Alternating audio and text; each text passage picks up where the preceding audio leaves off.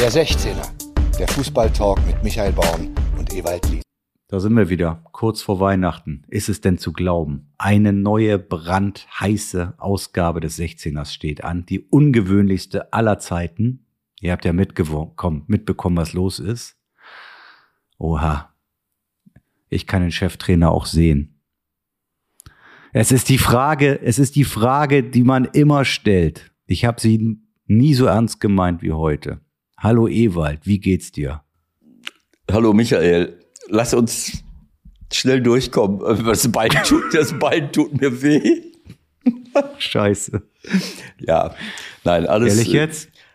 Äh, naja, also äh, ich sag mal so, wenn du eine neue Hüfte implantiert bekommst, ähm, und das, äh, der Fachbegriff dafür ist TEP, TEP, to totale äh, Endoplastik, irgendwie sowas. Also das heißt, das ganze Gelenk wird dir neu implantiert und nicht nur teilweise.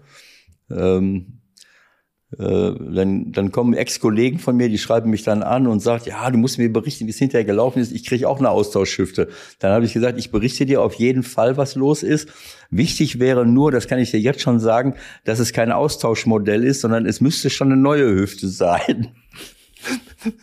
Aber du kannst gerne meine alte kriegen, wenn du meinst, dass das was bringt. Das ist so ein, ich weiß nicht, ob das die Menschen heute noch, äh, jungen Menschen heute noch wissen. Wir haben früher bei Austauschmotor und Austausch, das war dann immer etwas, was aufgearbeitet wurde, ne? Hatte schon ein paar, hatte schon ein paar Kilometer auf der ja. Uhr, so ein Austauschmotor. Nein. Es ist halt, äh, also ein, ein Ding ist, dass man äh, nicht über 90 Grad, ich kann alles Mögliche machen, hier mit Krücken rumrennen, aber man sollte diese Hüfte ähm, nicht über 90 Grad beugen. Und wenn ich jetzt hier so sitze, ich weiß nicht, ob man mich gut versteht, ich, im, ja. im Sitzen bin ich ja schon fast bei 90, jetzt habe ich mir schon ein Sitzkissen drunter gebastelt, das kriegt man hier überall dann. So, aber um, um jetzt hier äh, äh, du kannst den Leuten jetzt erklären, ich halte mir das jetzt von Mund. Äh, wenn ich mich noch weiter vorbeuge, dann könnt ihr gleich live dabei sein, wie mir die Hüfte vielleicht aus der Nein, das wollen wir nicht. Du kannst ruhig das Mikro heute wie so ein Rockstar in die Hand nehmen und da habe ich aber keinen Bock. Ja nicht, Komm. muss ja nicht singen. Alles klar. Also es, es wird schon. Also ich fasse jetzt mal ganz kurz zusammen für euch da draußen. Erstens, Ewald ist, glaube ich, Nikolausi operiert worden. Es ist alles gut verlaufen soweit. Der Mann ist äh, auf dem Wege der Besserung, so möchte ich es mal beschreiben, ist jetzt in der Reha. Und jetzt kannst du uns doch mal kurz, wenn du das willst, erzählen, wo du da genau bist, ungefähr, ob das noch in der Bundesrepublik Deutschland ist oder irgendwo im Ausland oder und wie dein Programm aussieht. Und dann sprechen wir noch ein bisschen über Fußball. Also ich, äh, ich habe schon genug an medizinischen Daten preisgegeben. Nicht, dass äh, Karl Lauterbach mich anruft und sagt, was machst denn du da eigentlich? Aber das ist auch nicht in Ordnung. Man kann jetzt nicht hier, man, man sollte jetzt nicht aus Eigeninteresse, aber auch generell sagen, ich befinde mich da und da und dort und dort. Nein, das, soll, das ist ja völlig klar. Nein, es ist eine Reha-Klinik und das ist eben so, das ist gut. Ich habe jetzt Glück gehabt, dass ich sofort äh, ein, drei, vier Tage später, Mittwoch operiert, Montag in einer Reha-Klinik. So, das heißt, äh, da wirst du medizinisch betreut, die Wunde wird immer nachgeschaut, du kriegst Thrombosespritzen äh, und dann geht's irgendwann mal los mit, äh, mit entsprechenden Behandlungen, Lymphdrainagen. Ich habe einen ziemlichen Bluterguss im Oberschenkel gehabt aus allen möglichen Gründen. Hat nichts mit der OP zu tun, das ging nicht anders.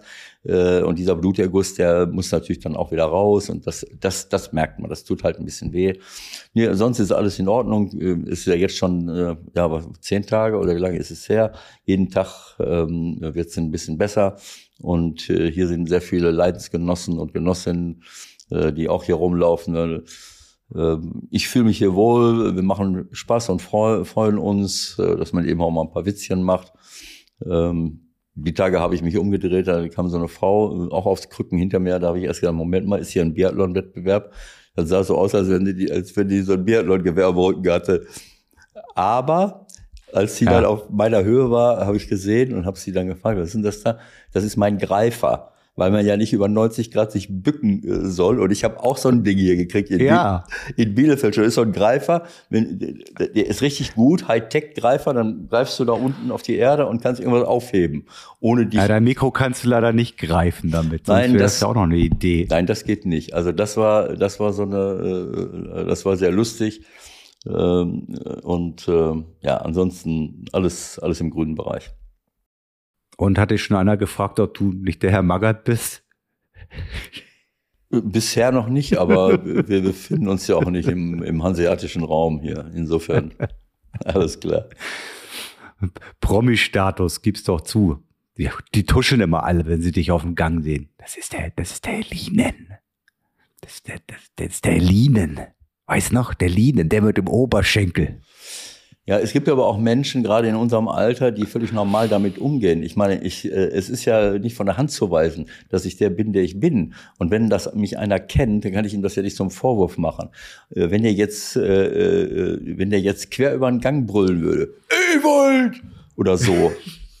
äh, so wie das früher oft äh, einige unsensible Zeitgenossinnen und Genossinnen gemacht haben, dann könnte man was sagen. Aber es finden ja einige Fachgespräche über verschiedene Bundesliga-Vereine äh, statt. Äh, Borussia Dortmund äh, ist ein großer Fan da. Da wird natürlich, äh, wenn man sich trifft, bei irgendeiner Anwendung wird über diese Dinge geredet. Und der nächste ist dann, was weiß ich, von, von Arminia Bielefeld und der übernächste von irgendeinem anderen Club. Also ähm, das, das ist eben so, wie es ist und äh, äh, alles ist gut.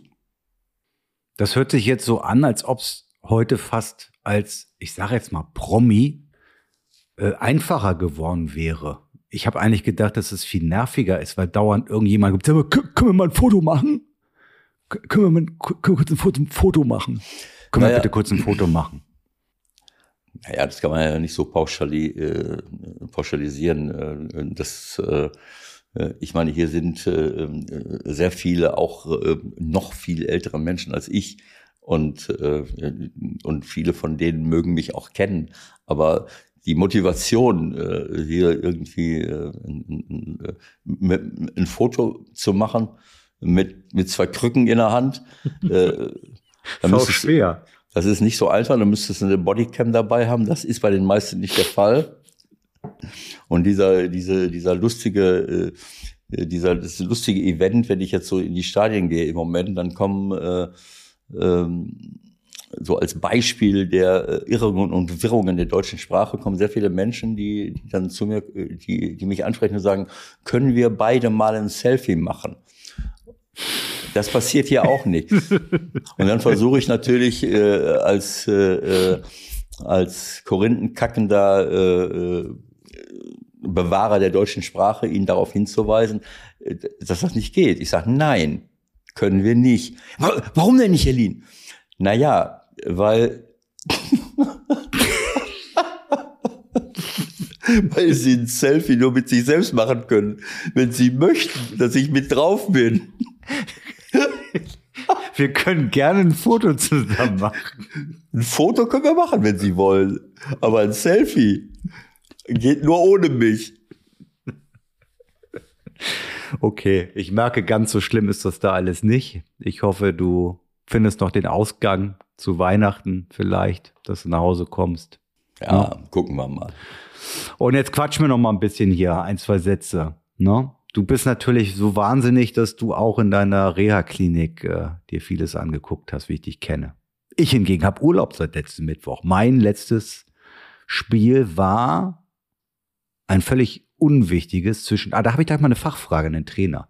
Leipzig gegen Young Boys Bern. Champions League Spieltag, Gruppenspieltag 6.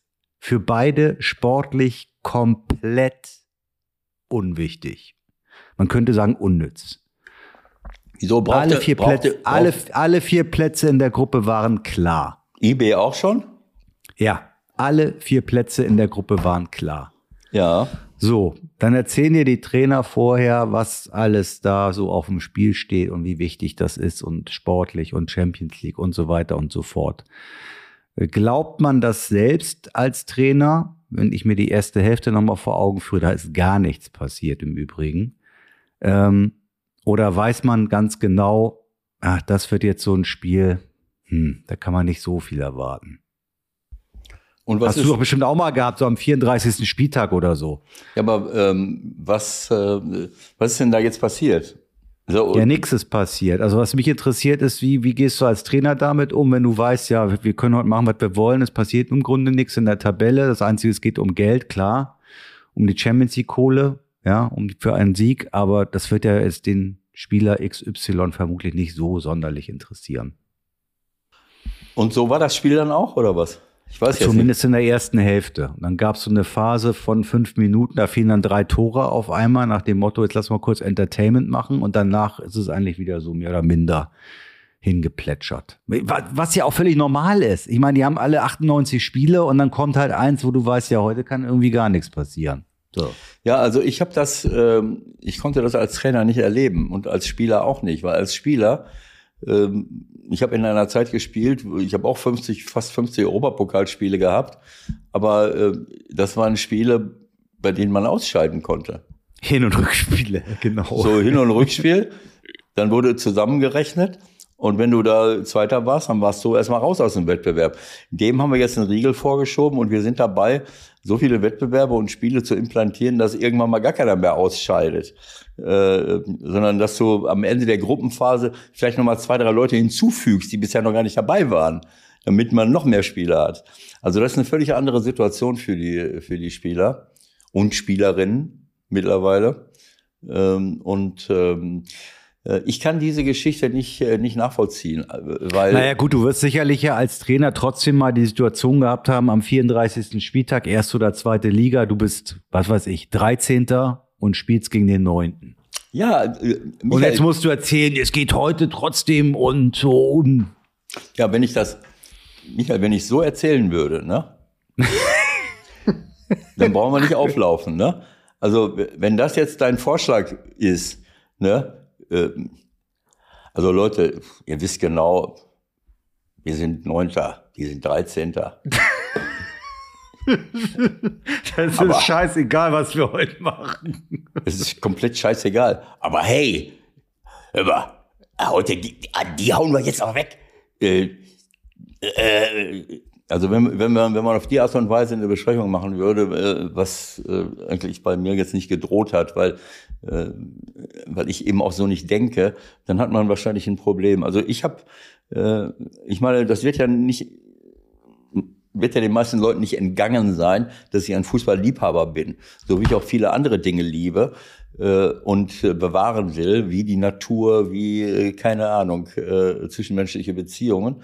Und im Fußball äh, natürlich geht es dort um Geld, aber ähm, man kann im Leben generell aus meiner Sicht berechtigterweise nur dann Geld verdienen, wenn man mit voller Leidenschaft und mit Liebe irgendeine Tätigkeit ausführt, weil man sie gerne macht, weil man, äh, weil man äh, unter Berücksichtigung der Werte, äh, die, die auch wichtig sind fürs Leben, äh, zwar äh, also gewinnen möchte und ein gutes Spiel abliefern möchte, aber nicht einfach nur äh, äh, ja, vom Ergebnis her denkt, wenn ich so denken würde, ach so, heute geht's um nichts, ja, ist auch scheißegal. Nein, es ist nicht scheißegal, weil da sitzen Zuschauer, die für das ganze Jahr bezahlt haben. Vielleicht sind auch einige neu, die das ganze Jahr gar nicht da sitzen.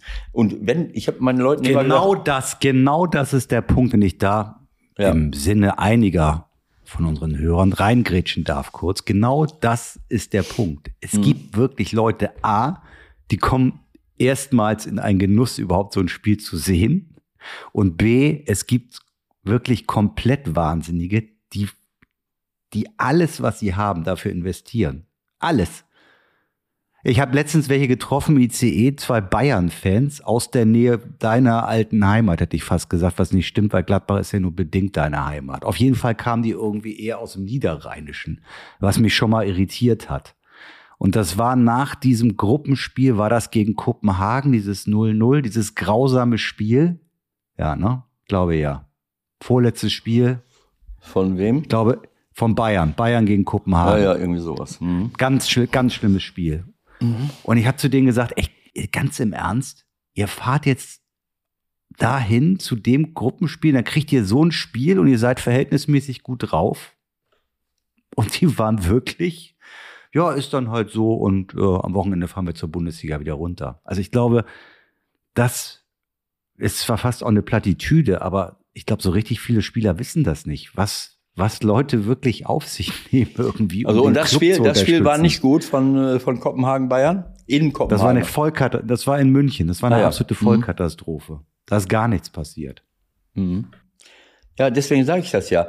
Man kann, man kann jetzt sagen, okay, es gibt zu viele Spieler, äh, Spiele, äh, und ähm, ja, und wenn ich, wenn ich mich äh, bei meiner Sportart äh, organisatorisch äh, auf das Generieren von Geld ausrichte, was ja nun oftmals passiert, und immer mehr, dann darf man sich auch nicht wundern, dass die Spieler sich auch darauf danach ausrichten und sagen, jetzt haben wir aber genug gespielt, jetzt geht's um nichts mehr, auch egal. Äh, Aber es ist ein Verrat am Sport, es ist ein Verrat am Zuschauer, äh, es ist ein Verrat an den Werten, um die es hier geht. Denn jeder, ich habe früher immer gesagt, äh, auch bei Vorbereitungsspielen oder bei, bei irgendwelchen Spielen, und wenn nur ein einziger Zuschauer im Stadion sitzt, ein einziger, der da sitzt, ist genauso viel wert wie 30.000. Dann habe ich die verdammte Verpflichtung, alles dafür zu tun, dass der sich wohlfühlt und dass der unterhalten wird, dass der ein gutes Spiel sieht. Äh, Und, und das kann ich nicht daran festmachen, ach so, 70.000 Zuschauer. Okay, da muss ich, äh, das, denen muss ich jetzt äh, gefallen. Wenn da nur 20 stehen, eh nicht. Äh, Das meine ich damit. Und insofern äh, ist es einfach wichtig, dass man, äh, dass man versucht, immer sein Bestes zu geben. Ob dass das nicht immer funktioniert, aus den be besagten Gründen, viele Spiele, Reisen hin und her und vor und zurück. Und äh, manchmal bist du Laufen kann man immer irgendwie, aber du erholst dich manchmal mental nicht von dem ganzen Zeug. Dann, dann laufen deine Beine zwar, aber du triffst irgendwelche falschen Entscheidungen. Das ist dieses äh, Phänomen, Spieler sind überspielt. Denk mal an Thomas Müller seinerzeit, irgendwann mal so Mitte der Ja. Zehner, Zehner Und in dem Jahre. konkreten Beispiel, dann geht's ja auch meistens so, dann werden halt mal eben acht Leute rausrotiert. Ne? Dann kommen acht neue rein, dann hat die Mannschaft so noch nie zusammengespielt und die kriegen ja trotzdem auch irgendwie das Signal, okay, Ja. Ihr könnt euch heute jetzt mal beweisen, aber Ja gut, aber das sehe ich ja auch häufig. Ich habe eine Reihe von Spielen gesehen jetzt am letzten Wochenende, weil da waren ja Spiele dabei, äh, also Champions League zum Beispiel. Champions League, sechster Spieltag, da waren ja die meisten Entscheidungen gefallen. Und trotzdem waren Spiele dabei von, Mannschaft, von Mannschaften, die richtig schön waren und die gut waren, wo, wo die Leute, die reingekommen sind, richtig Gas gegeben haben, äh, sich, äh, sich richtig bemüht haben und so, und so gehört sich das auch. Äh, auch in der Bundesliga. Äh, Das ist einfach so. Alles andere wäre einfach unglaublich respektlos und das geht einfach nicht. Und da sind die Trainer mit in der Verantwortung. So einfach ist das. Aber dann wäre es auch schön, wenn, äh, wenn äh, Journalisten äh, nicht dauernd fragen würden. Also das, diese, diese Idee wird auch immer in den Orbit gestellt, ne? Äh, auch im Vorfeld. Ne? Das weißt du ja auch, dass man dann sagt, na ja, also das Spiel jetzt hier, wie ist denn da die Motivationslage und Mhm. äh, ihr dreht euch das immer schön hin. Ne? Das hat Klopp ja jetzt auch gerade wieder gemacht. wer?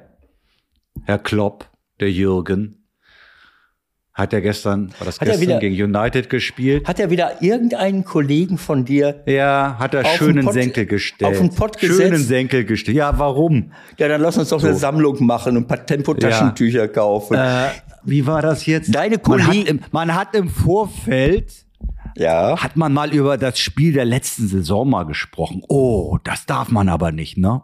Ich meine, in der letzten Saison hat Liverpool Man United nun mal 7 zu 0 geschlagen. Und Darf warum, man das jetzt nicht erwähnen? Oder? und warum war das jetzt nicht möglich? Das ist doch ein echt, das Nein, echt das war nicht die Frage. Sondern? Die Frage war irgendwie, glaube ich, ah, ist ja schon über das Spiel von der letzten Saison, also über diese 7 zu 0 gesprochen worden. Hm. Hat sie das in der Vorbereitung irgendwie vielleicht ein bisschen unter Druck gesetzt? Abgelenkt überspitzt oder so. Formuliert, ja. Also, wenn mich irgendwas überhaupt nicht interessiert, dann das, was ihr im Vorfeld hier bei eurem Sender gerade erzählt. Also ich, ich will es jetzt mal so sagen, Michael. Ich weiß nicht, ob dir das schon mal aufgefallen ist. Äh, Ich, äh, ähm, wann immer ich irgendeinen deiner Kollegen auch nur ansatzweise ähm, oder sagen wir mal irgendein, irgendwelche möglichen Verhaltensweisen von Journalisten so ein bisschen anpiekse, dann bist du äh, bei voller Loyalität, absolut verständlich, kommst du aus der Höhle und sagst dieses und jenes. Ich möchte nur auf Folgendes hinweisen. Es handelt sich dabei um eine von mir in jahrzehntelanger, äh, in jahrzehntelangen Erfahrungen äh, immer wieder erlebten, sehr mimosenhaften äh, sehr mimosenhaften Empfindlichkeit von Journalisten, die es für völlig normal halten, dass sie Jahre über Jahre Trainer, Spieler, wen auch immer kritisieren und in den Senkel stellen und zehnmal fragen, meinen Sie, dass Sie nächstes Wochenende noch hier sitzen? Und wenn dann einer dieser, äh, dieser Osterhasen irgendwie mal auch nur einmal so wie Kloppo jetzt mal sagt, immer, was ist denn das jetzt hier für eine Frage? Äh, also man sollte mal ein bisschen die Kirche im Dorf lassen und auch mal in Ruhe äh, sich immer wieder äh, einnorden und sagen, okay, wir, wir stellen dauernd, jetzt bei Kloppo vielleicht nicht so sehr, weil der meistens ja Erfolg hat, aber ne, also so ein bisschen den Ball flach halten, ähm, das ist eben so. Also ab und zu, äh, dann muss man nicht gleich ein Fass aufmachen. Nächstes Hat Thema. doch keiner ein Fass aufgemacht. Ich weiß gar nicht, was du hast. Wir sind Was? doch so pflegeleicht, wir sind doch so harmlos geworden. Meine Güte, ey. Ist doch überhaupt nichts mehr los. Ihr habt doch, ihr habt doch ein Leben im Schlaraffenland, ihr Trainer. Ja, weißt du also doch selber. ich sag mal so, wenn du pensioniert bist und sitzt zu Hause vom Fernseher, Dann geht's. dann geht's. Das ist insofern hast du recht. Also äh, Da fällt Also mir gerade ein Verein ein, den ich, finde ich ganz gut, ne? Hamburger Sportverein gewinnt 2 zu 0 in Nürnberg ja, am letzten Spieltag vor Weihnachten. okay. Ja. Und dann wird der sportlich verantwortliche Vorstand, Jonas Bold, gefragt, gibt es jetzt noch eine Aufarbeitung oder so, so in der Richtung. Ne? Und die Aussage ist, ja, also, ist ja schön, dass wir hier gewonnen haben, jetzt mal überspitzt formuliert.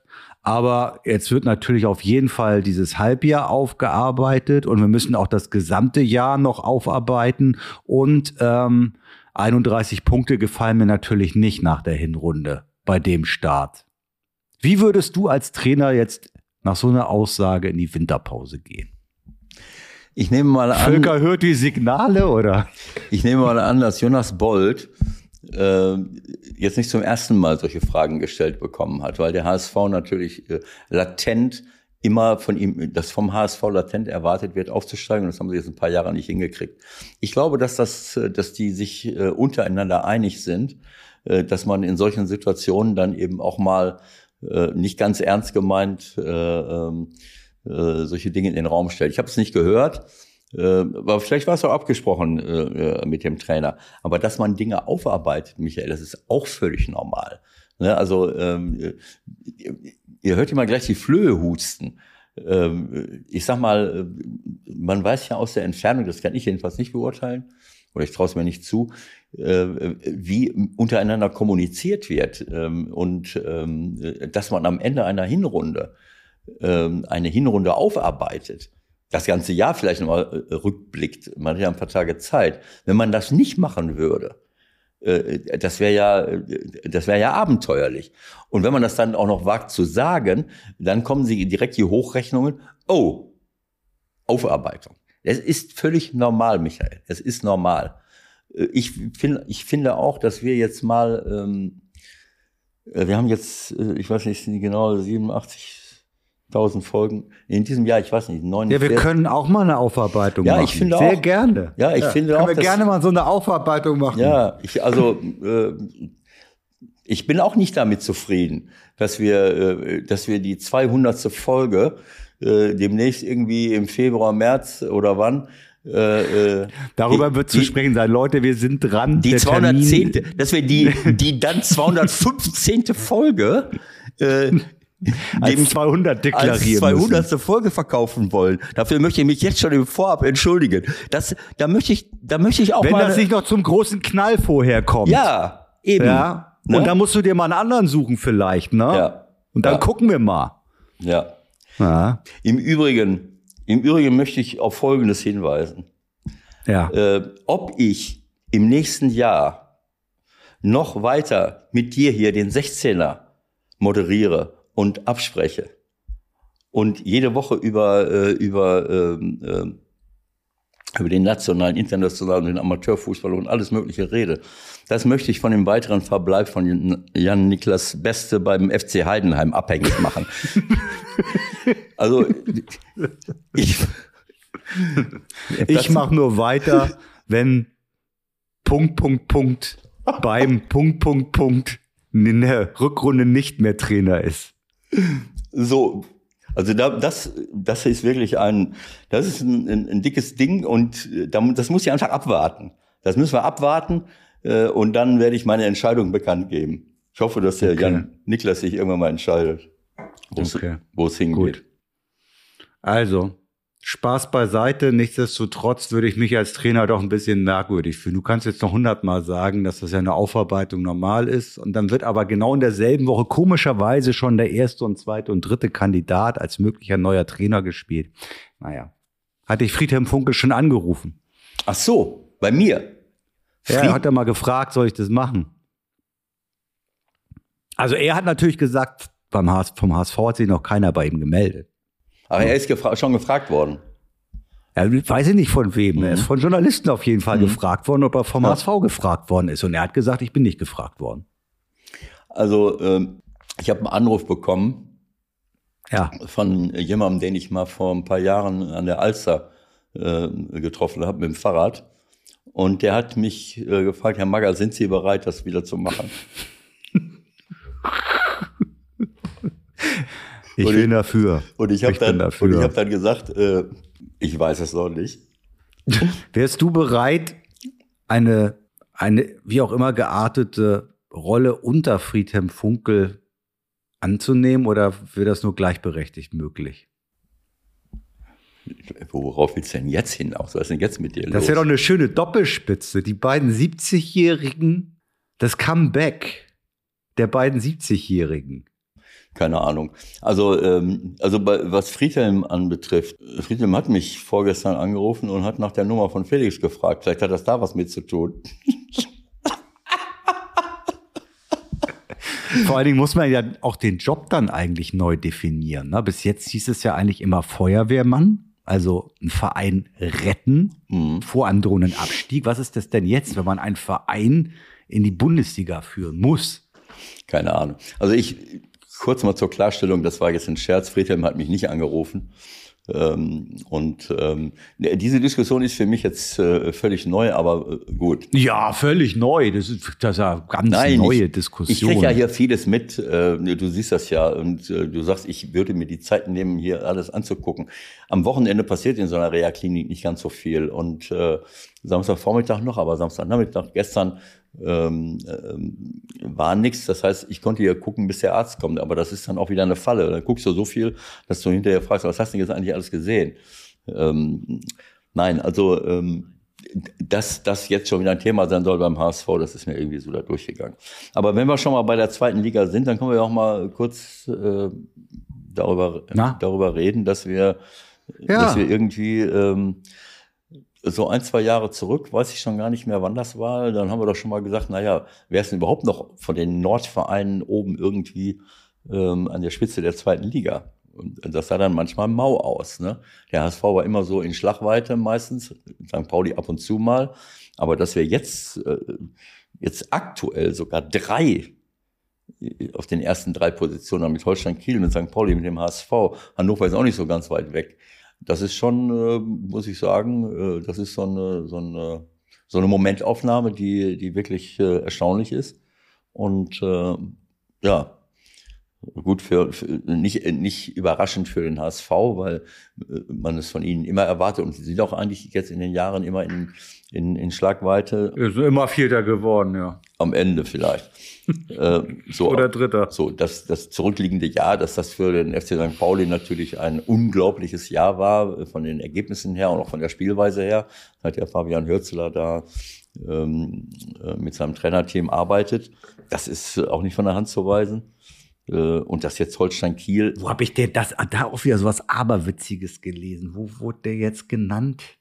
Ich glaube, bevor Wolfsburg mal wieder gewonnen hat, äh, ist im Gespräch beim VfL Wolfsburg. Ja, wenn man, Alles klar. ja, man braucht ja nur mal irgendwas in den, in, in, den Raum zu stellen, Michael. Das geht doch ganz, das weißt du doch.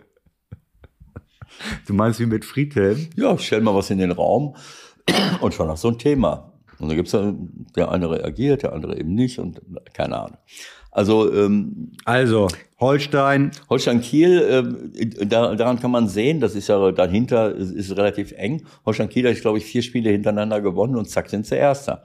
St. Pauli hat, ähm, also dieses Spiel jetzt gestern, das hat mich schon sehr geärgert, weil Wien Wiesbaden einen Punkt mitgenommen hat, ähm, wo, wo sie sich, sie, sie haben gejubelt, äh, der Trainer hat gejubelt. Ich muss ehrlich sagen, äh, ich habe ein Spiel, wo der, äh, wo, wo der Gegner aber nicht, nicht ein Prozent Anrecht erworben hat, einen Punkt zu holen. Das war dieses Spiel. Da habe ich mich wahnsinnig geärgert. Äh, aber so ist das manchmal in der Realität. Es stand die ganze Zeit nur 1-0 und äh, St. Pauli hat es einfach versäumt, dieses das war ein überragendes Spiel in der ersten Halbzeit. Und ich weiß nicht, ob Wien Wiesbaden gar nicht teilnehmen wollte. Aber ich frage mich jetzt nicht, äh, oder ob sie es nicht konnten. Hast du das eigentlich ernst gemeint mit 23 zu 0 Torschüsse in der ersten Hälfte? Oder? Das war, das ist kein Scherz, das war so. Ich weiß nicht, wie viel Prozent Ballbesitz, aber sagen wir mal, über 80 waren es auf jeden Fall. Und es ist verbrieft, dass es 23 zu 0 Torschüsse gab. Und wenn es, und wenn es 5-0 für den FC St. Pauli gestanden hätte, das ist das, was sie sich wirklich ankreiden lassen müssen. Die haben Chancen gehabt, das war ohne Worte.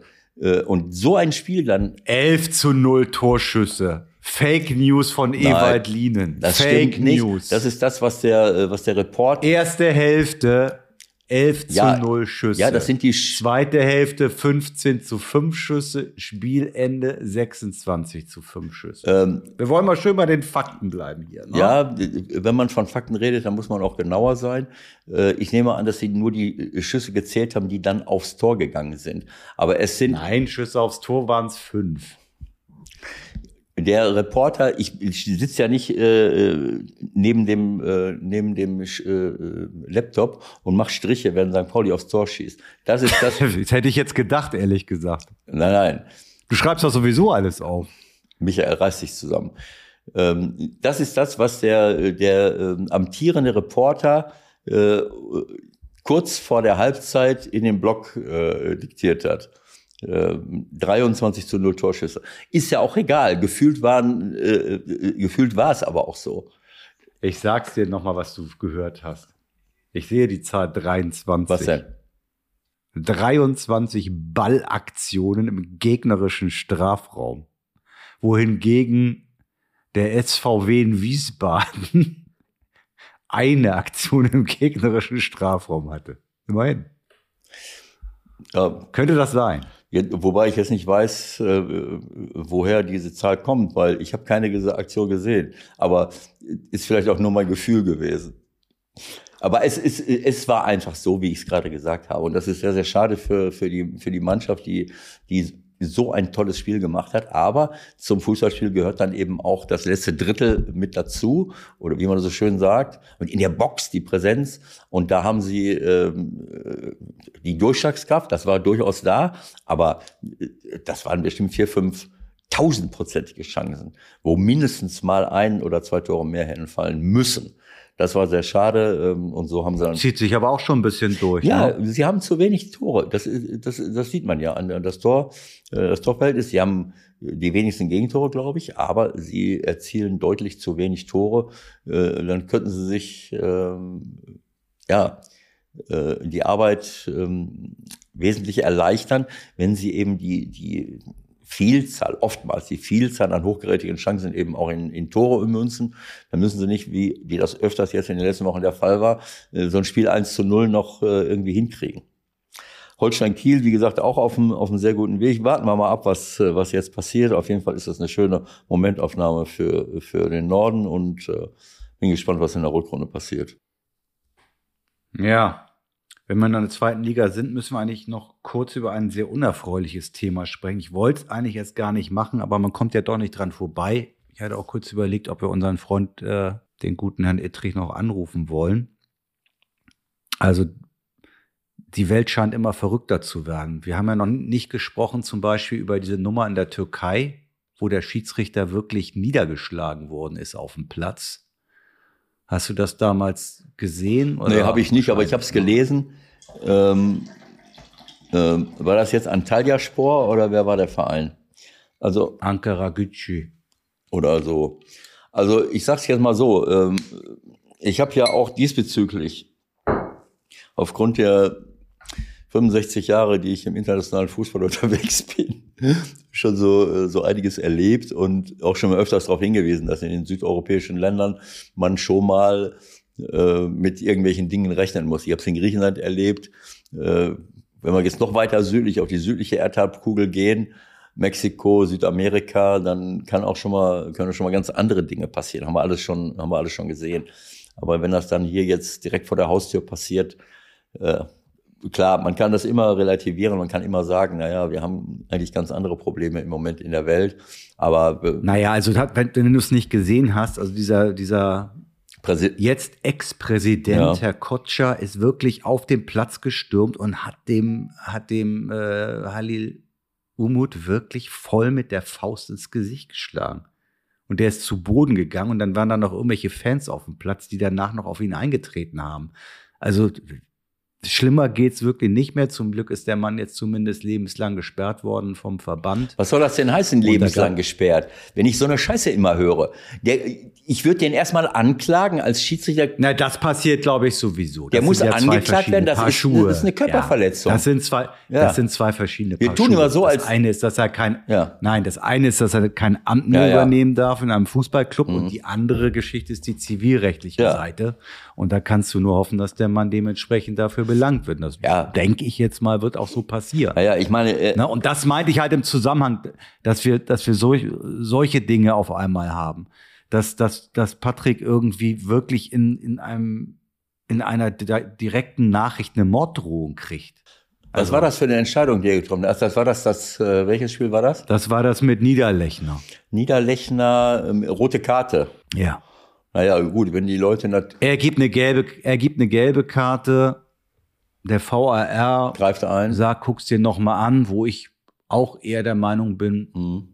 Sollte er besser nicht machen. Aber da ist halt wieder das berühmte Standbild und nach dem Standbild werden werden leider zu viele Dinge beurteilt. Also ich habe eine Situation gesehen, wo eine rote Karte zurückgenommen worden ist, weil äh, weil derjenige den zwar getreten hat, aber das war so, das war wirklich eine leichte Berührung. Bei Niederlechner meine ich mich erinnern zu können, dass der richtig auf dem Unterschenkel gestanden hat.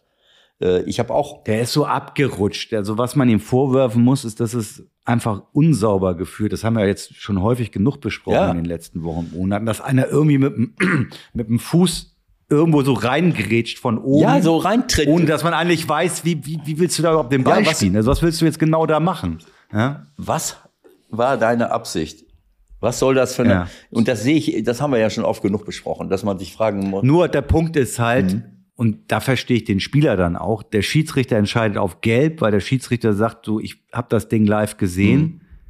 Mhm. Für mich ist da keine Intensität drin. Mhm. Der Gegenspieler sagt, das hat überhaupt nicht wehgetan. Mhm. So, das sind ja alles so ein paar Argumente, ja. über die man auch noch mal kurz reden kann. Der kam ja jetzt nicht mit äh, 30 km/h angelaufen und ist dem ins Schienbein gesprungen. Ja, ja, es ist einfach, diese Dinge passieren fast in jede, an jedem Wochenende. Und wie gesagt, zum wiederholten Mal frage ich mich, äh, wieso sind hochtrainierte Bundesliga-Fußballer nicht in der Lage oder, oder Profifußballspieler nicht in der Lage, äh, so ein bisschen äh, äh, zu antizipieren, äh, dass, dass es irgendwie eng werden könnte. Und wenn der andere ein bisschen eher am Ball ist, äh, ich den komplett aufs Bein trete oder auf den Fuß trete. Ne, vor allen Dingen, selbst wenn er von oben auf den Ball kommt, so wie er rankommt, ja. dann kann er ja auch jederzeit noch mal abrutschen irgendwie und geht dann auch Richtung Bein. Also, Was weiß ich? Ist völlig. Also ich, ich, ich finde es irre. Ich finde das irre.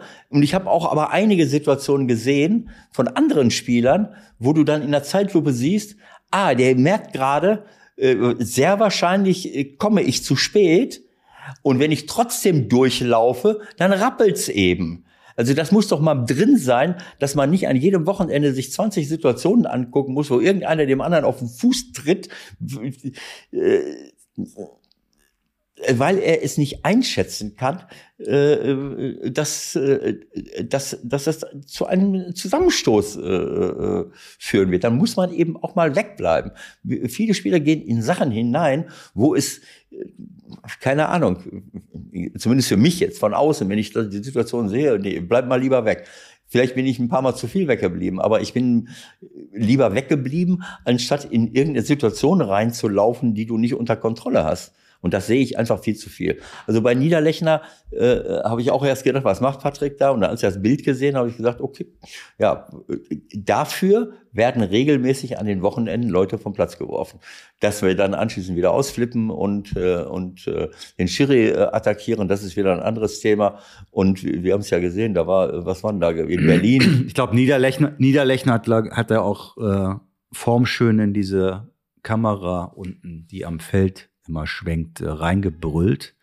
Ja, und ich glaube, mit, mit Etrich hat er sogar ein gutes Verhältnis. Letztendlich ist die Entscheidung ja gefallen, weil der VAR sich das angeguckt hat und der Meinung war, okay, hier müssen wir nochmal gucken. Wenn man jetzt da sagen würde, ja. Was hat er denn da, konnte man das hören, was er gebrüllt hat?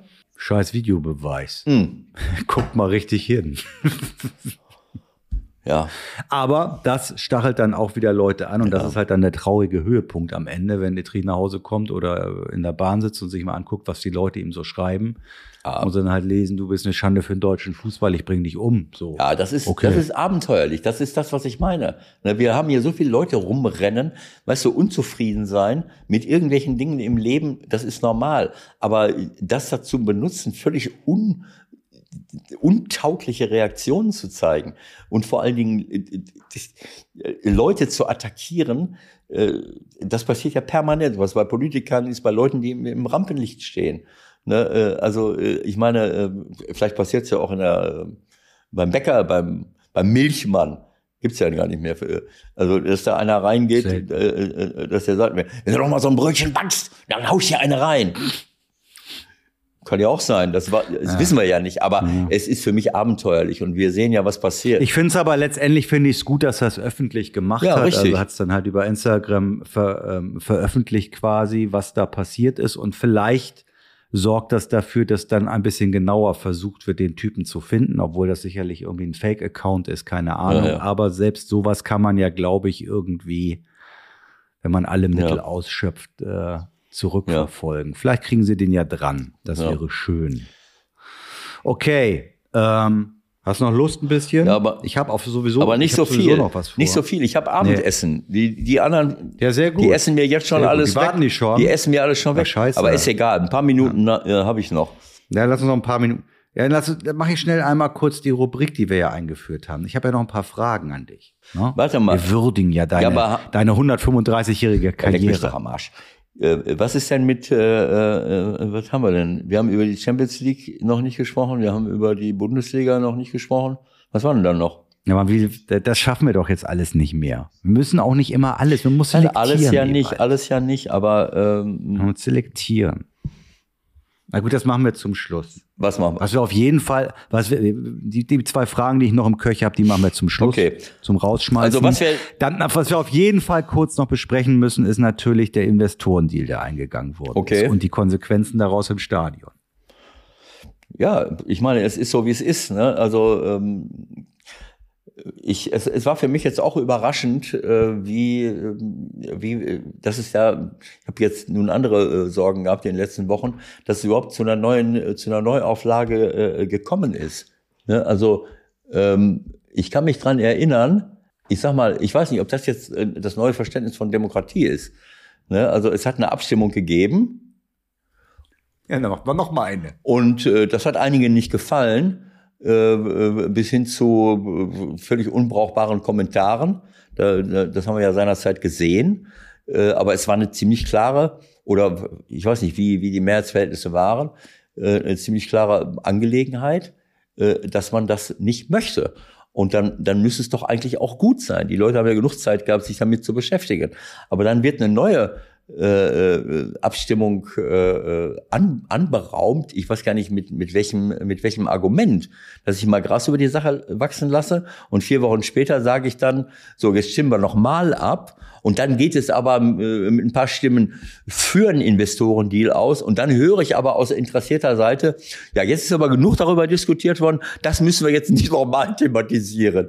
Also wenn das, wenn das Ergebnis nicht passend ist, dann, äh, dann versuche ich noch mal eine neue Abstimmung zu initiieren. Und wenn es dann passt, dann sage ich, nee, also jetzt brauchen wir nicht mehr abstimmen. Jetzt haben wir, jeder hat ja genug Zeit gehabt. Also für mich war, äh, war die Abstimmung in dem Moment beendet, wo die Mehrheit gesagt hat, wir wollen es nicht. Und nach wie vor kann ich es nicht nachvollziehen, denn dieses Argument, diese Wettbewerbsfähigkeit, äh, darüber haben wir zehnmal gesprochen, das betrifft das betrifft äh, eine Minderheit, eine absolute Minderheit von, von, äh, von Ausnahmeclubs, die dann vielleicht noch mehr Kohle haben, um irgendwie international noch besser dazustehen. Aber welchen Preis bezahlen wir dafür? Wie oft soll man da noch drüber reden? Welchen Preis bezahlen wir dafür? Und offensichtlich haben jetzt einige Clubs gesagt, naja gut, da fallen aber auch einige Millionchen für mich noch mit ab äh, und dann kann ich vielleicht auch mehr machen. Nein, du kannst nicht mehr machen. Das ist alles Blödsinn. Es ist insofern Blödsinn, weil das Geld, was jetzt... Es ist doch auch eine lächerliche Summe im Vergleich. Also im Verhältnis zu all den anderen Dingen, die so im Weltfußball passieren. Also wenn ich das richtig verstanden habe, sollen 600 Millionen für die Weiterentwicklung der DFL für, äh, äh, eingesetzt werden. Stichwort Digitalisierung, Aufbau einer Streaming-Plattform. Also, äh, was ja. bleibt denn dann noch über? Keine Ahnung, 600 Millionen, äh, das ist ja nur, das ist ja nur ein Teil dieser, äh, dieser ganzen Angelegenheit. Eine Sekunde mal gerade, das müssen wir rausschneiden. Also letztendlich, letztendlich ist es doch die Panik der Vereine, dass sie weniger Geld einnehmen durch die TV-Erlöse, durch die Medienerlöse. Das steckt doch letztendlich dahinter, würde ich jetzt mal vermuten. Also ich, ich bleibe dabei, Michael. Wie, wie oft habe ich das schon gesagt? Ähm, äh, warum, äh, warum haben wir Probleme in, äh, in unserem Ausbildungssystem? Jetzt sehen wir, dass, äh, dass trotzdem eine Großzahl von sehr interessanten Nachwuchsspielern irgendwo im Orbit kursieren. Da muss man sich die Frage stellen, wo bleiben die denn dann eigentlich? Äh, sind das nur die paar, die jetzt in der U17 rumrennen? Oder kann es auch sein, dass viele äh, irgendwie auf der Strecke bleiben, weil, äh, weil junge Trainer einfach nur den Mannschaftserfolg wollen, kann es sein, dass, äh, dass der Druck in Bundesliga-Vereinen, so wie Steffen das auch gesagt hat, so groß ist, dass du jetzt nicht immer nur junge Leute einsetzen kannst, vor allen Dingen nicht äh, in Vereinen wie den FC Köln, wo, wo du eben erstmal mit dem Rücken zur Wand stehst, nicht, viel, äh, nicht so viel Geld hast. Das fällt natürlich größeren Vereinen eher leichter, da solche Leute zu integrieren, wenn, wenn ich äh, schon mal eine, eine richtig äh, Top-Truppe zusammen habe. Ähm, also ähm, ich ähm, dieses dieses dieses grundsätzliche Denken äh, mit mehr Geld ähm, mir fällt jetzt, ich, ich, ich kann mir jetzt nicht vorstellen, dass sie mit mehr Geld die Qualität unserer Nachwuchsleistungszentren und die Qualität unserer Trainer verbessern. Nee, natürlich nicht. Die haben in erster Linie Schiss, dass sie ihren Haushalt nicht mehr bestücken können. So, irgendwie, und das meine ich damit. Wenn der nächste, wenn der nächste Vertrag ja, nicht Und sitzt. das meine ich damit. Dieses, weißt du, mehr Geld in den Kreislauf pumpen bedeutet am Ende äh, nur, aus meiner Sicht, vielleicht bin ich auch zu blöde, bedeutet für mich nur, dass, äh, ähm, dass wir alle mehr Geld haben, aber auch die, die, ähm, äh, die jetzt schon mehr Geld haben. Und dass die Unterschiede am Ende trotzdem bestehen bleiben. Aber die Anzahl an äh, zur Verfügung stehenden äh, Spitzenspielern, die, die wird ja nicht größer. Das heißt, die, die, die besten Spieler gehen dann trotzdem dahin, wo sie am meisten Geld bekommen. Und äh, am Ende des Tages bleiben die Unterschiede bestehen, nur dass ich den Spielern und vielleicht auch den Beratern noch mehr Geld äh, äh in die Tasche stecke. Äh, und, und, und trotzdem habe ich dann keine Chance, ganz oben mit reinzukommen. Ich bleibe dabei. Für mich geht es um den qualitativen Sprung im Nachwuchsbereich. Denn wie oft haben wir, habe ich darüber ge gesprochen, äh, Außenstürmer, Abwehrspieler, was weiß ich, äh, schnelle, dribbelstarke Leute. Erklär, erzähl mir nicht, dass wir hier bei, bei, keine Ahnung, sieben Millionen ähm, Mitgliedern, ich, die sind natürlich nicht alle aktiv im, DFB, dass wir hier nicht genügend auch schnelle, dribbelstarke, vielleicht äh, äh, individuell äh, manchmal ein bisschen konfliktive äh, Einzelpersönlichkeiten haben mit Ecken und Kanten, die dann irgendwie auf der Strecke bleiben. Das ist für mich, das, das scheint für mich das Problem zu sein. Ich würde als Bundesliga-Verein, so wie Freiburg diesen Weg gegangen ist, immer, immer mal wieder Leute dazu und die kommen nicht alle nur aus dem Schwarzwald und direkt vor der Tür. Die, die wachsen da nicht äh, äh, äh, im Hinterhof äh, von, von Freiburg, sondern die holen ja von überall her. Und dann bilden die die aus, dann haben sie eine schöne Atmosphäre, dann, dann arbeiten die an der Persönlichkeit. Nimm so einen Röhl, nimm so einen, äh, äh, wie heißt der andere da? Ähm, ja, sind ja alle irgendwie so, so interessant. Wer ist der andere junge, äh, äh junge Spieler? Äh, so, die Leute sind da und kriegen dann ihre Chancen in einem gefestigten Umfeld.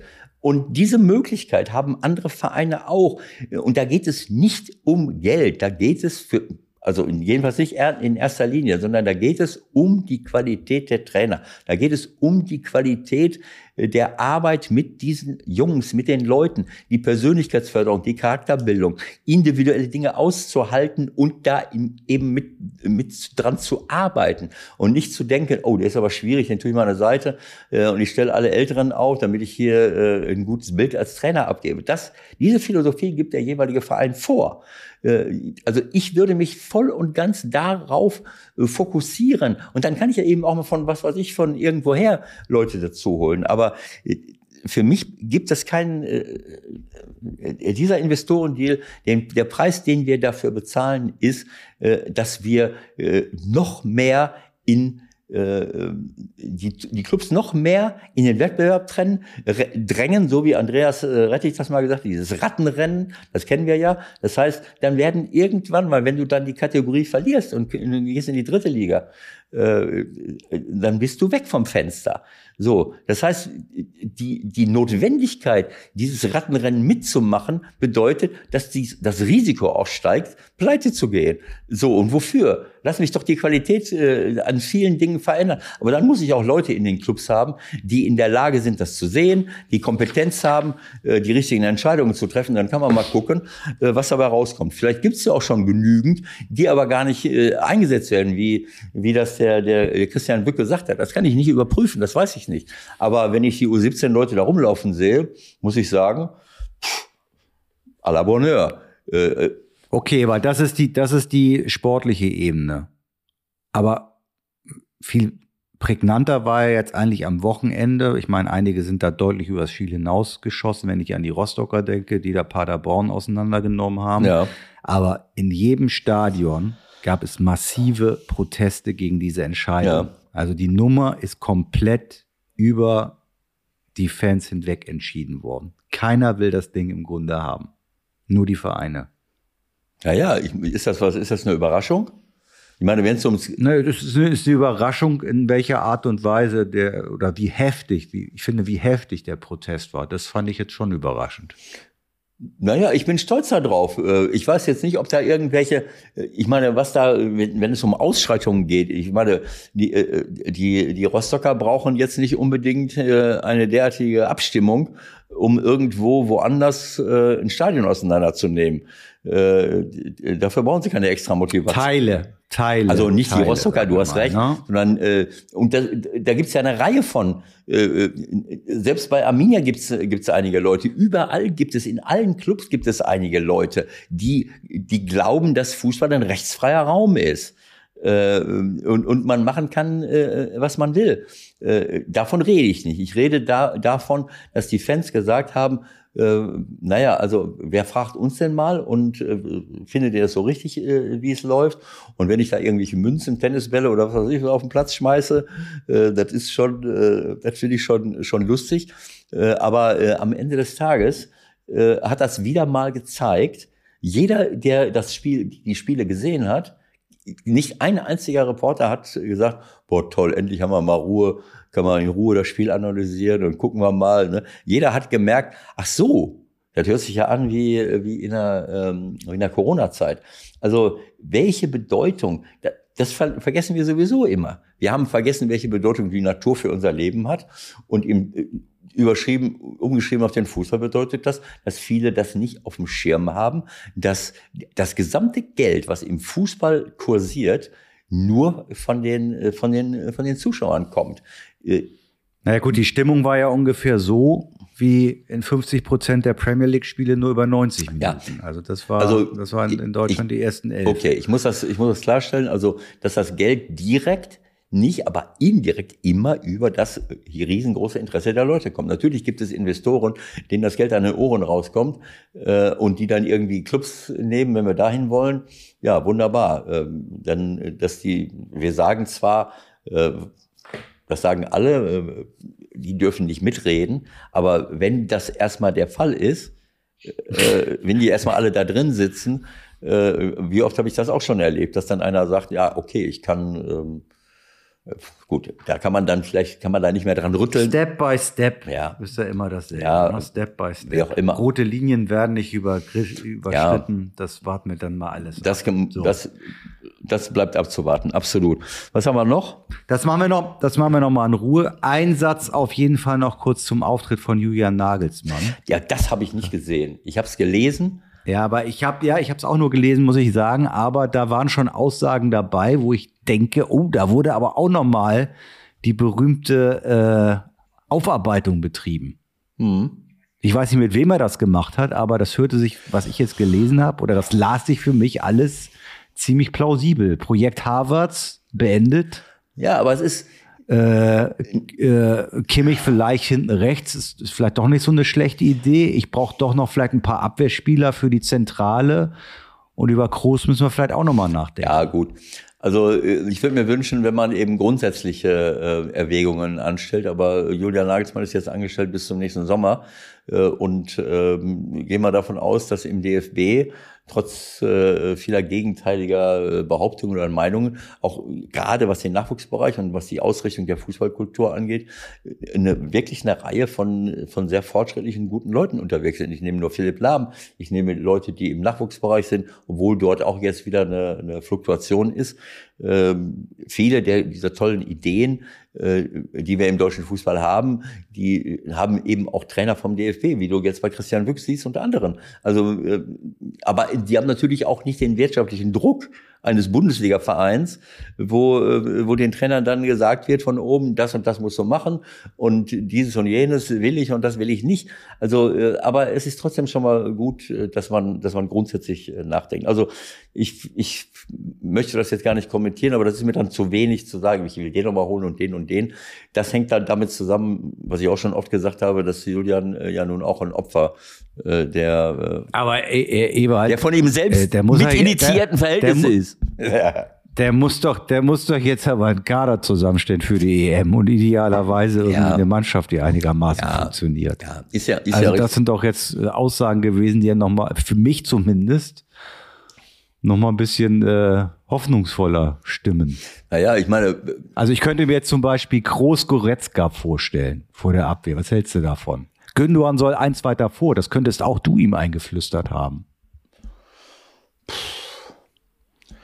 Also wenn wir jetzt schon mal Ich frage mich da nur, wo Wirtz und Musiala bleiben. Ja. Das wird dann langsam ein bisschen eng. Ja, es ist alles ein bisschen eng, das ist völlig klar. Aber du brauchst eine Fußballphilosophie. So, und wenn wir jetzt schon mal da sind bei Julian Nagelsmann, dann würde ich auch noch mal drei Sätze gerne verlieren über die Bundesliga und was sich da jetzt im Moment tut. Also wenn Bayern München richtig gut spielt, was haben die dann? Dann haben die zwei Top-Flügelstürmer rechts und links. Dann haben sie vorne einen Weltklasse-Mittelstürmer. Und dann haben sie vielleicht einen hinter den Spitzen, vielleicht äh, eine halbe Spitze wie Müller oder eine, ein, ein Zehner wie Musiala, wie auch immer. So. Und äh, dieses Grundmodell, es gibt alle möglichen Modelle, mit denen man erfolgreich sein kann, so wie ich jetzt bei Leverkusen zum Beispiel sehe, meine nicht sehr geliebte Dreierkette, äh, die zu einer Fünferkette äh, wird mit Grimaldo und, und Frimpong. Zwei der, der besten Offensivleute auf den Flügeln, die wir haben. Ähm, und ähm, dann natürlich Ausnahmeleute davor, wie Hofmann, wie Wirz und vorne natürlich äh, dieser, dieser Boniface, das ist ein Naturereignis, das ist Wahnsinn.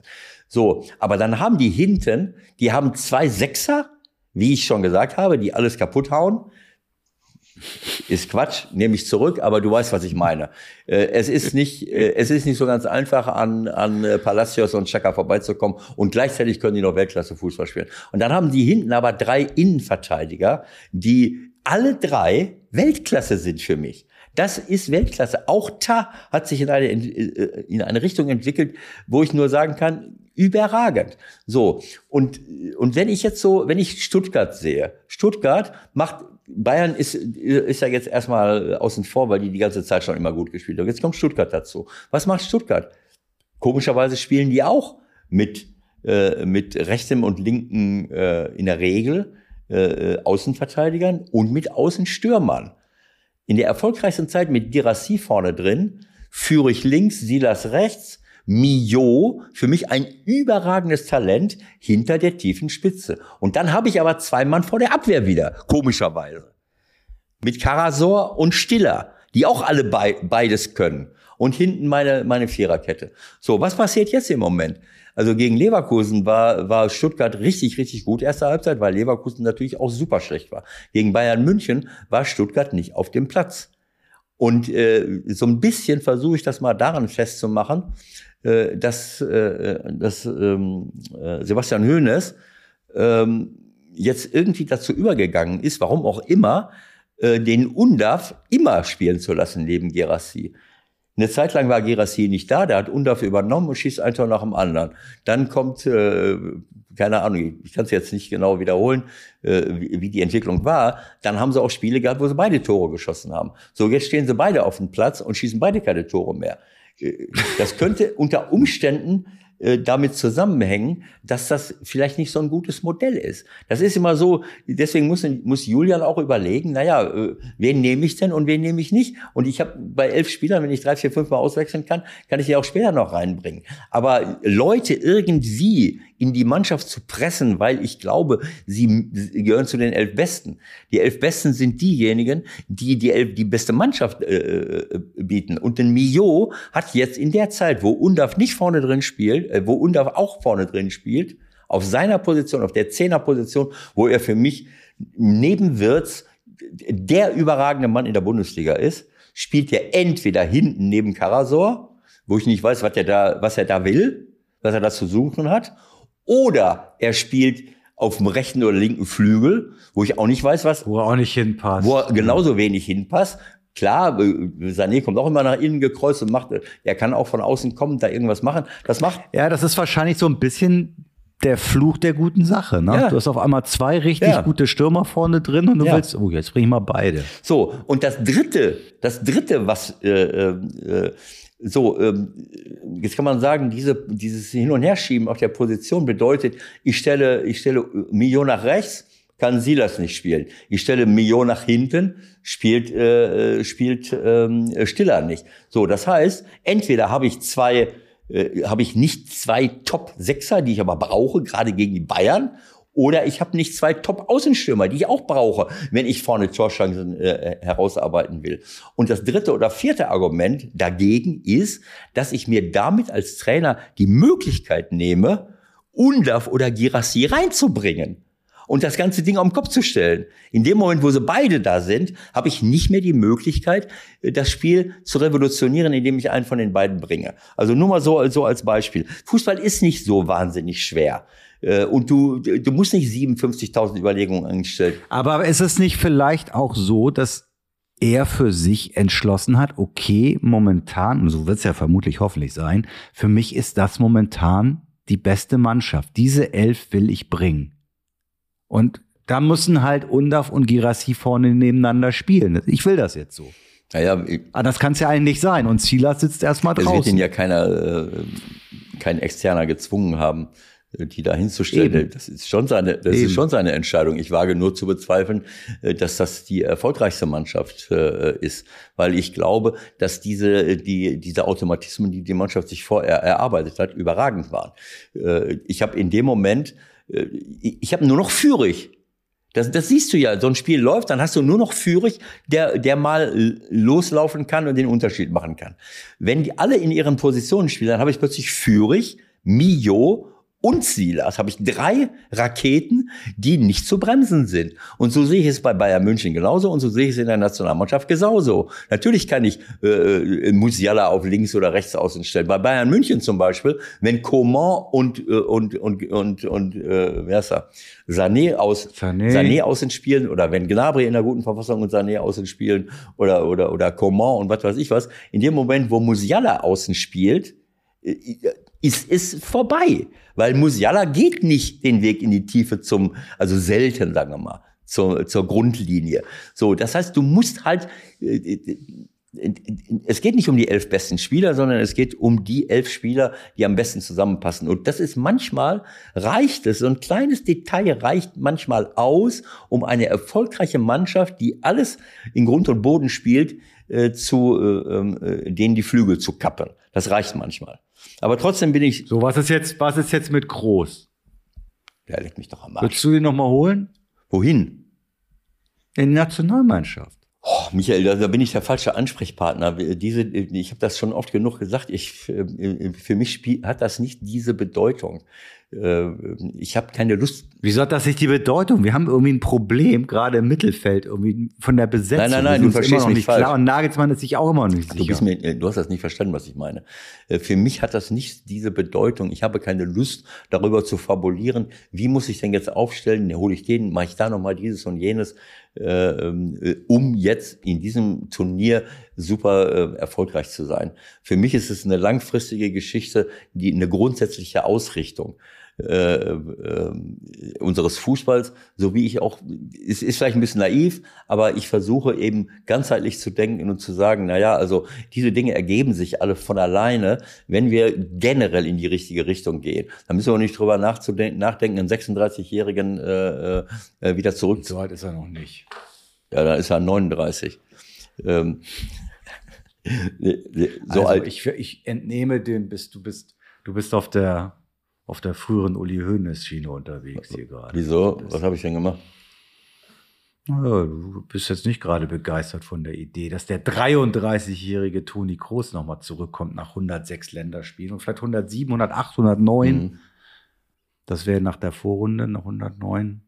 Naja, vielleicht Vorbereitung ja, auch noch. Keine Ahnung. Also wir werden, dieses Thema haben wir, äh, ich meine, der, der Toni hat ja seine Gründe. Das hat ja seine Gründe, warum er äh, er ja, hat ja nie diese. Man müsste ihn vermutlich fragen, ob er das nochmal machen wollte. Naja, es, er hat ja nie diese Wertschätzung. Die, die, Wertschätzung hat er ja noch nicht mal bei Bayern München äh, gehabt.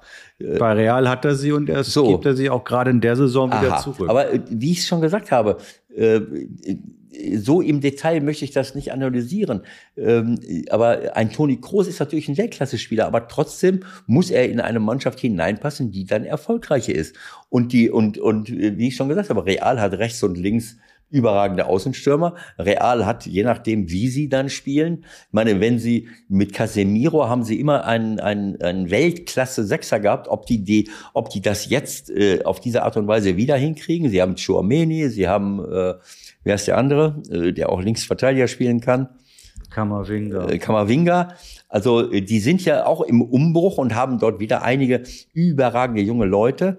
So und da ist natürlich so ein, so ein erfahrener Weltklasse-Spieler mit einer mit, mit einer Passtechnik, die ihresgleichen sucht und Schusstechnik. Das ist überragend. Passt natürlich super rein. Ob das jetzt in unsere Nationalmannschaft passt, die ja ein latentes. Moment mal.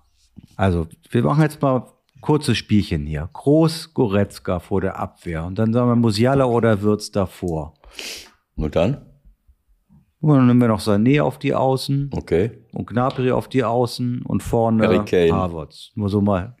okay, genau. Oder wen? Das wird doch funktionieren. Und wen haben wir als rechten Verteidiger?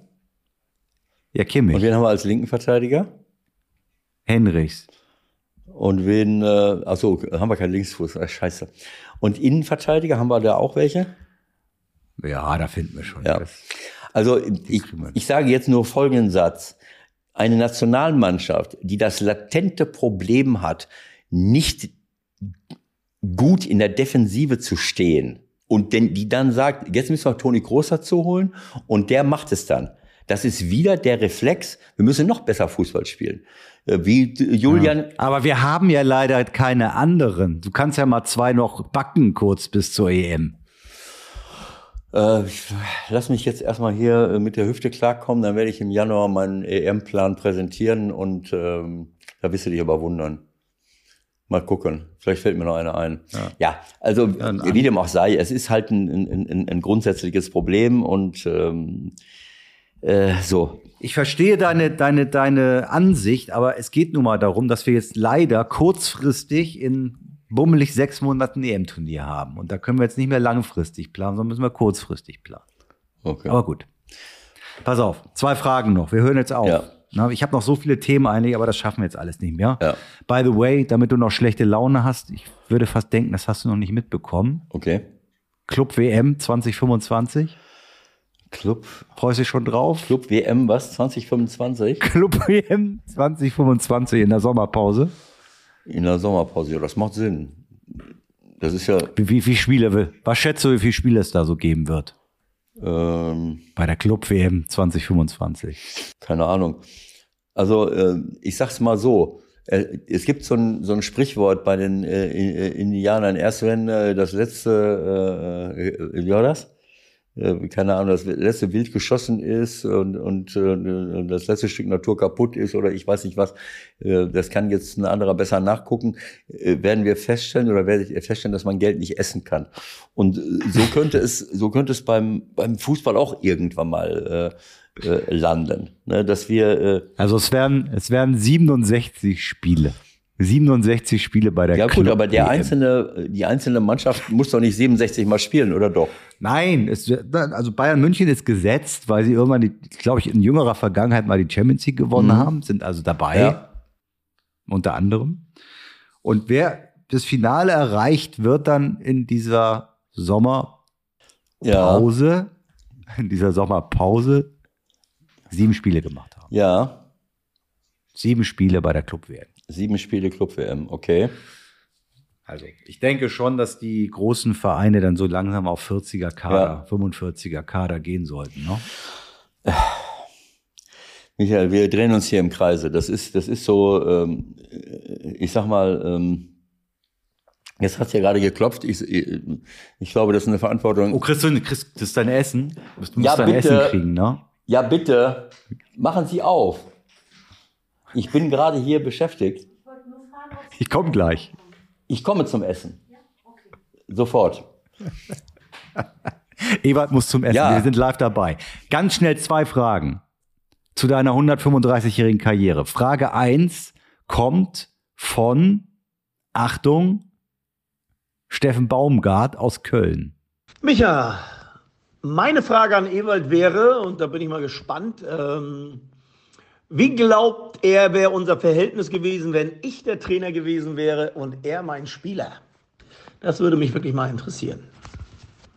Wie wäre, das wollte der wissen oder hat Flo den gezwungen, so eine Scheißfrage zu stellen? Nein, das, das hat er gefragt. Ja, ich meine, ich bin ja kein Hellseher.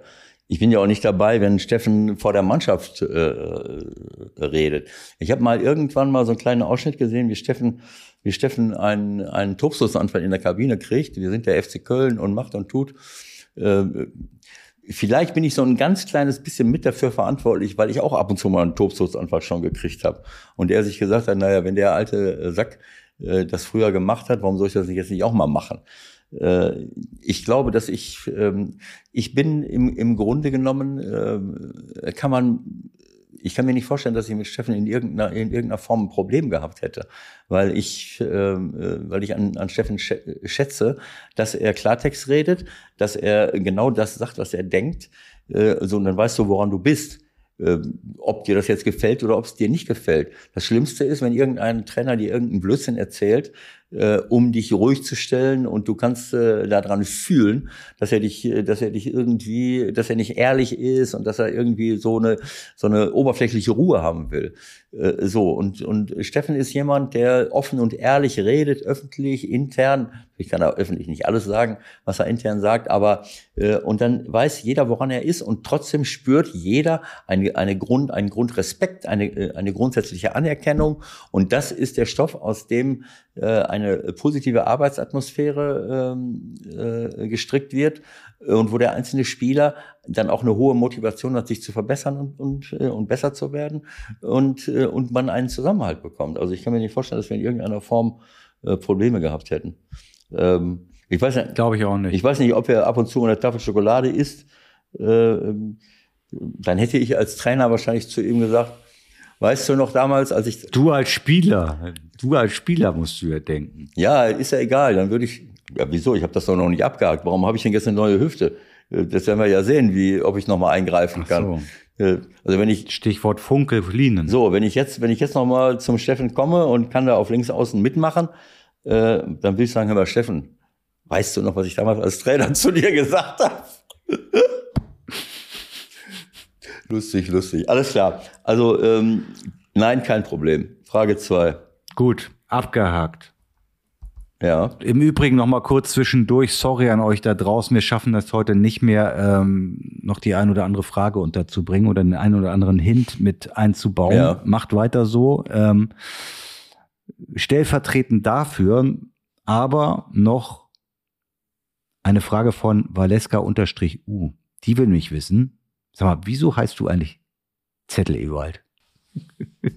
Liebe, liebe Freunde, wir, be wir beenden äh, dieses, äh, ähm, dieses interessante Interview hiermit frühzeitig, weil, weil Michael seiner, seiner Aufgabe, seiner verantwortungsvollen Aufgabe, äh, auch wirklich nur ernst gemeinte Fragen äh, äh, durchzuwinken, nicht nachgekommen ist. Ich weiß nicht, ist das äh, Valeska Homburg, meine alte äh, Freundin? von- Könnte sein, Von, von, sein. habe ich bei Sport 1 beziehungsweise Die ist bei jetzt in Leverkusen. bei, ich weiß, aber wir haben damals mal eine Zeit lang ein Jahr mitkom äh, habe ich mitkommentiert bei Liga Liga Total oder wie hieß das damals? Keine Ahnung. Ja. Ähm, also da muss man, wenn man, da kann man mal recherchieren. Äh, ich nehme mal an, dass das auf, äh, auf dass das von irgendeinem äh, ja, findig will ich nicht sagen, sondern eher respektlosen Boulevardjournalisten zurückzuführen ist, der gedacht hat, naja, was für ein Etikett kann man jemandem anhängen? Das ist ja das Wesen des, Lokal des Boulevardjournalismus, Menschen nicht äh, grundsätzlich zu respektieren und zu akzeptieren und vielleicht mal versuchen, dort in die Tiefe zu gehen, sondern zu sagen, welches Etikett kann ich jemandem ankleben? Rein optisch konnte man sehen, ich habe ein paar Zettel in der Hand, hier eins, zwei, drei, äh, äh, wie er schreibt sich was auf, äh, Zettel Ewald. So, das ist ja so ein, wenn du lange, längere Zeit so bei der Boulevardpresse arbeitest, dann hast du ein, wachst du morgens auf, siehst irgendwas und hast sofort die Schlagzeile äh, oder den Namen vor Augen. Das ist so etwas, wo du, wo du, Wenn es gut läuft. Wenn es gut, gut läuft läuft. als Boulevardjournalist. Genau. Da sollte man als ein oder anderer vielleicht auch nochmal in England ein bisschen in die Lehre gehen. Die können das noch ein kleines bisschen besser, aber es hängt vielleicht auch mit der Sprache zusammen. Das kann schon sein. ja, aber ich, ich Also du glaubst, das rührt aus. Welche Zeit war das? War das Rostock? Naja, als ich anfing, als ich anfing, äh, Trainer zu sein. Ich habe ja angefangen in Duisburg, da habe ich die Zettel auch schon gehabt. Ja, da warst du bestimmt noch nicht Zettel Ewald in Duisburg. Das da hattest du noch die, den Standing eines. Das kann ich nicht sagen. äh, Also Spitznamens. entweder ist es in der äh, ist es in der Duisburger Zeit schon angefangen, dann äh, war ich zwei Jahre Rostock oder anderthalb und dann ging es nach Köln. Also in diesen 90er Jahren ist das entstanden. So. Aber Respekt, witzig finde ich es nicht und ich finde auch nicht, dass du die englischen Kollegen in irgendeiner Form äh, äh, positiv erwähnen solltest, weil das, was die machen mit vielen Leuten, das ist an Respektlosigkeit nicht zu überbieten, äh, in der in der Ansprache, in der Art und Weise über Leute zu reden. Das Hast du völlig recht, es geht um den Wortwitz in erster Linie bei Überschriften, bei Headlines. Ja, also- da sind sie wirklich gut. Ja. Mhm. Über das Weitere Ja, ja. Können wir uns ein andermal noch austauschen. So sieht's also, aus. Zettel Ewald, lieber Ewald. Alles klar. okay. Sieh zu, dass du das da gut über die Bühne kriegst. Ja, ne? okay. Leg einen kleinen Zwischenstep äh, zu Hause ein, Weihnachten. Ja. Wir wünschen euch natürlich eine schöne, besinnliche Zeit. Ne? Macht Idiot, erholt euch und weiß nicht, machen wir nächste Woche nochmal was? Ich habe keine Ahnung. Das sind wir spontan, ne? Vielleicht auch nicht. Ich glaube eher. Vielleicht- ich glaube eher nicht. Vielleicht melden wir uns nächstes Jahr wieder. Ne? Also erstmal, erstmal sage ich, äh, ein schönes Weihnachtsfest, ähm, eine schöne Zeit zwischen den Jahren und alles, alles Gute zum neuen Jahr, vor allen Dingen äh, Gesundheit, das ist das Allerwichtigste.